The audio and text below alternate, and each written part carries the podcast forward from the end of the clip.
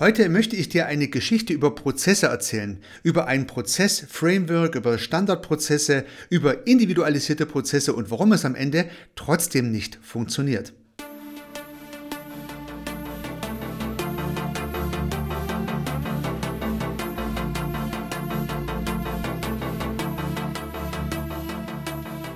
Vor einigen Jahren hatte ich ein spannendes Projekt bei einem deutschen Automobilunternehmen und so fuhr ich an den Standort der Firma. Dort gab es ein Meeting und ich traf mich mit den Vertretern dieser Firma.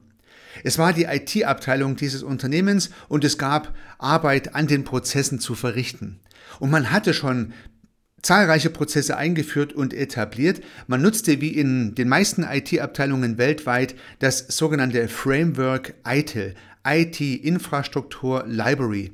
Und man kann sich diese Library wirklich wie eine Bibliothek vorstellen mit über 30 vorerdachten Prozessen und IT-Organisationen haben diese Best Practices zusammengetragen und nun ist die Idee, diese Best Practices in den jeweiligen Unternehmen einzuführen, um damit letztendlich von den Erfahrungen der anderen zu profitieren. Man hat also eine Art Bibliothek geschaffen mit guten Ideen, und Unternehmen weltweit haben tatsächlich diese guten Ideen in ihren Abteilungen, in ihren Strukturen etabliert. Das sind circa 30 Prozesse und große IT-Organisationen haben eine ganze Menge davon in ihren Unternehmen, Bereichen, Strukturen eingebaut.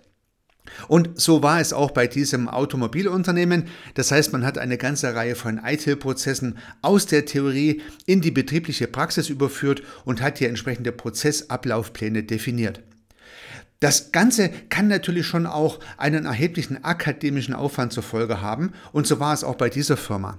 Der Vertreter des Unternehmens sagte, man hat fast zwei Jahre daran gearbeitet, die Arbeitsabläufe zu strukturieren, zu dokumentieren, entsprechende Pläne aufzusetzen, entsprechende Handbücher zu erstellen, die Handbücher abzulegen, die Handbücher zu schulen, so dass die Mitarbeitenden des Unternehmens in der Lage sind, nach diesen Prozessen zu arbeiten. Und nachdem man es nun eingeführt hat, macht man das auch mehr oder weniger so, würde ich mal sagen. Nun gut, bis dahin könnte man meinen, hat es ja geklappt mit diesen Standardprozessen, mit den Best Practices. Man hat gelernt von denen, was andere schon gemacht haben. Man hat es in die eigenen Strukturen eingearbeitet. Man hat die Kolleginnen und Kollegen geschult. Also alles gut soweit. Aber dann kam der entscheidende Satz. Ein Kollege des Kunden sagte, ja, wenn alles gut läuft, dann arbeiten wir auch nach diesen Prozessen. Aber dann, wenn es mal wirklich kritisch wird, dann arbeiten wir natürlich pragmatisch. Aha, okay. Das heißt, man hat sich eine Menge Mühe gegeben, alle möglichen Pläne vorzudenken. Man könnte auch sagen, Notfallpläne aufzustellen. Die hat man dokumentiert, die hat man beschrieben, die hat man geschult. Aber dann, wenn es wirklich kritisch wird, dann arbeitet man pragmatisch. Dann lässt man also den Notfallplan liegen ja, spannend. Und tatsächlich habe ich eine Episode dazu gemacht, da das die übliche Beobachtung ist. Das heißt immer dann, wenn es kritisch wird, wenn es eng wird, wenn wirklich, ja, wir mal, eine Eskalation im Raum steht oder etwas ausgefallen ist oder irgend sowas passiert ist, dann werden meistens nicht die vordefinierten Notfallpläne herausgeholt und danach gearbeitet, und so war es in diesem Unternehmen auch, sondern dann arbeitet man irgendwie nach dem Bauchgefühl heraus, nach den dringenden Prioritäten, die dieser Fall halt setzt und so weiter und so fort. Nun, ich denke, daraus lassen sich zwei Lehren ableiten. Entweder man hat Notfallpläne, die so gut sind, dass sie im Notfall wirklich funktionieren, weil alle Beteiligten überzeugt davon sind, dass es genau so am besten gemacht wird, wenn dieser Notfall eintritt.